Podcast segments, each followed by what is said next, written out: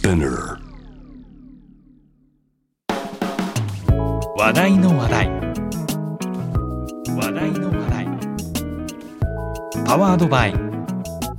アメリカンエキスプレス。そう。ビジネスにはこれがいる。ナビゲーターの山中大輝です。この番組は知れば誰かに話したくなる。次に誰かと話す時の話題になるトピックスをお届けします内容が気に入ったらぜひあなたの頭の中の引き出しにしまってください。話題のストックが増えれば、ビジネスシーンでも、プライベートでも、どうしよう、話すネタがない、と焦ったり、困ったりせずに、コミュニケーションが楽しくなり、新しいネットワークを築くきっかけにもつながるはずです。例えば、こんな話題。シャワーを浴びているとき、歩いているとき、カフェで一息ついているとき、リラックスしているときにいいアイディアが浮かんだというエピソードをきっとあなたも耳にしたことがあると思います。中でも足を動かすことで頭の血行も良くなり、脳がリラックス状態になる散歩は物事を考えるのにぴったりと言われています。世界を変える発見、発明を成し遂げた天才や、数百年の時を経ても色あせない芸術を生み出した天才。その中にも散歩を愛した人がいました。そう。今日の話題の話題は、散歩を愛した偉人たちです。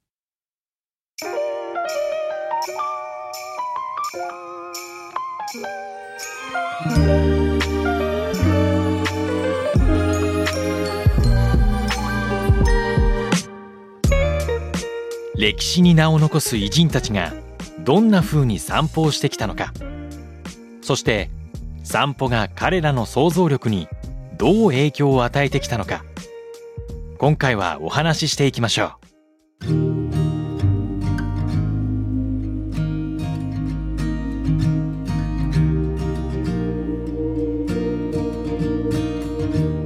ティーブ・ジョブズが散歩好きだったのは有名な話です。決まった時間に起床する。寝る前には瞑想をするなど日々細かなルーティンを実行していたジョブズ彼は散歩の時間も大切にしていました。歩くことで血行が良くなり脳の活性化につながると言われている散歩。アップル本社の周辺をジョブズは長い時間歩きながら頭の中でアイディアを練ったり問題解決の糸口を探していたと言われています。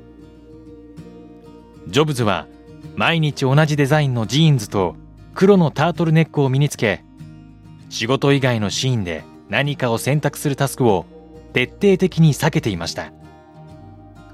不要なものは身の回りには置かずまたしない。ビジネスや創作において最適な判断をするために自らのクリエイティブを研ぎ澄まし守り続けていたのです。忙しいクリエイターには不要とも思える散歩の時間。それを彼が積極的にとっていたのはきっと散歩がもたらしてくれる脳への刺激が何にも代え難いものだったからでしょう。さらにジョブズは歩きながらのミーティングも好んでいました。普段とは違う景色の中でビジネスの会話をすること。煩わしいメールの着信や他の社員に邪魔されることなく1対1で話せること。そして同じ方向を向き歩みを進めることで生まれる一体感と親近感。散歩で脳が活性化している中でこれらの条件が揃うと思わぬクリエイティビティが飛び出すことがあったのかもしれません。スティーブ・ジョブズといえば当時世界から注目を集めたクリエイティブマン。日々新しいアイディアや重い決断が求められていた彼にとって手ぶらで歩く散歩の時間は少しばかりその大きなものから解放される心地もあったのかもしれません。ジョブズに歩く習慣がなければ私たちが使っている様々なデバイスはこのように姿を現してすらいないのかもしれないのです。また Facebook 創業者のマーク・ザッカーバーグそして Twitter 創業者のジャック・ドーシーもジョブズを習って積極的に散歩ミーティングを取り入れています。そこから生まれたアイディアや私たちが享受しているものも数えきれません。ジョブズが残したクリエイティブのための種。未来の天才たちがきっとこれからも芽吹かせていくでしょう。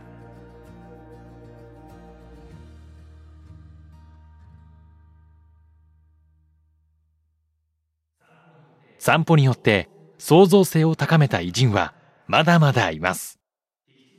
引き続き天才たちの歩いてきた道をたどってみましょう。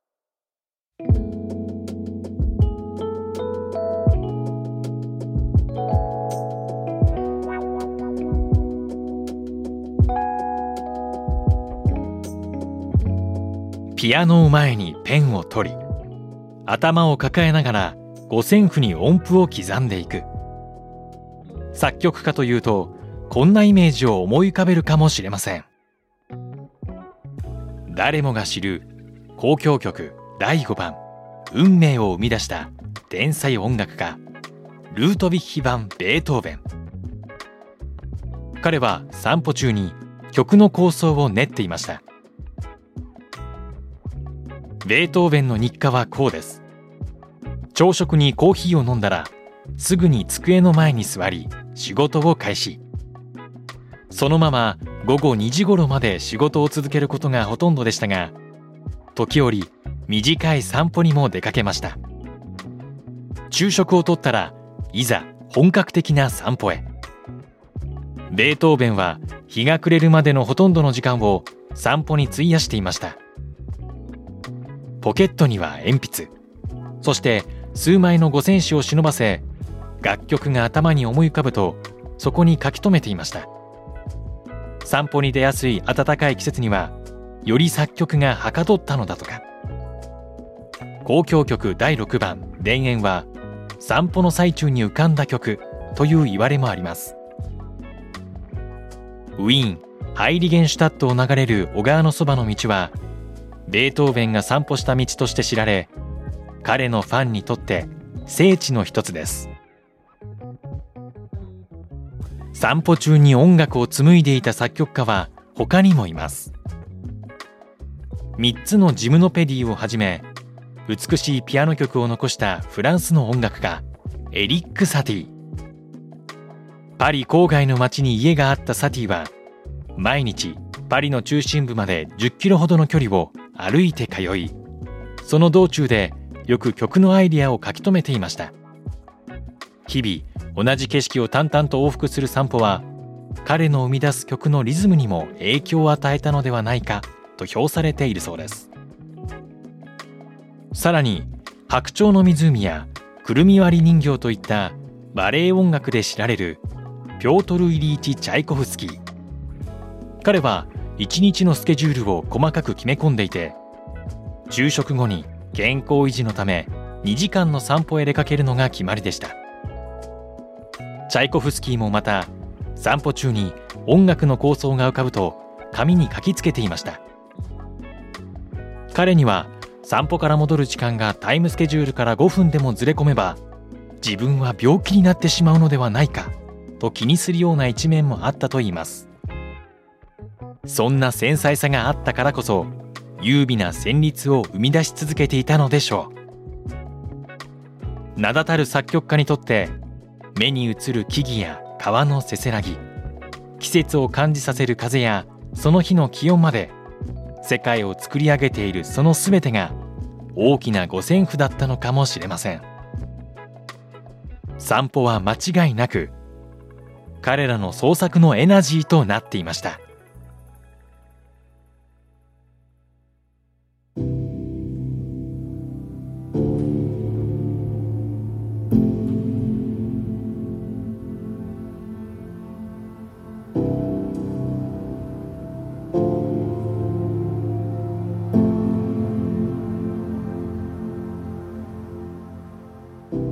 大な功績を残した学者や哲学者もまた歩く人でした。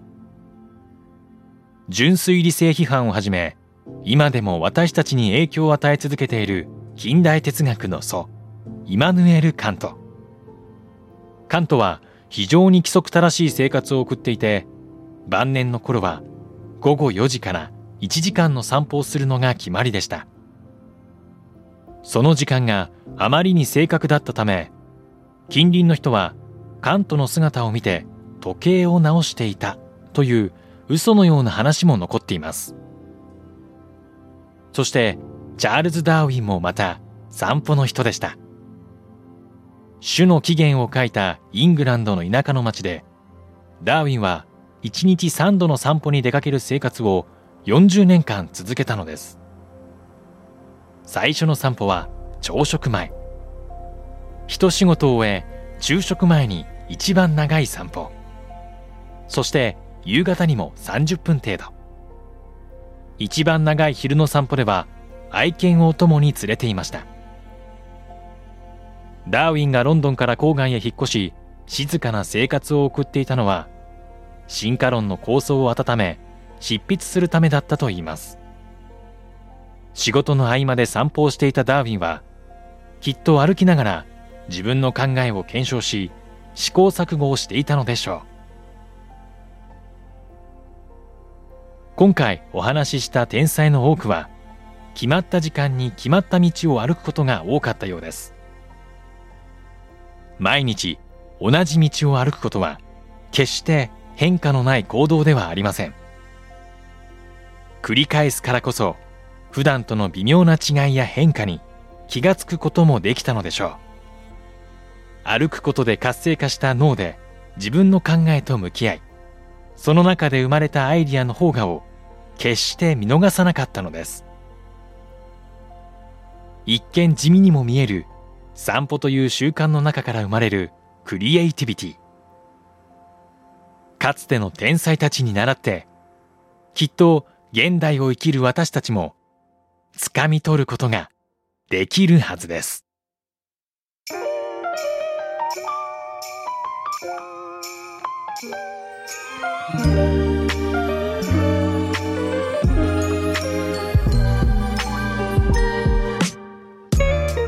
いかがでしたか？もし気に入っていただけたらあなたの話題の引き出しに今日のトピックスをぜひ追加してください。この話題から始まるコミュニケーションがビジネスでもプライベートでもあなたの新しい扉が開くきっかけになりますように。次回のテーマはペット。ペットにまつわる話題の話題。お相手は山中大輝でした。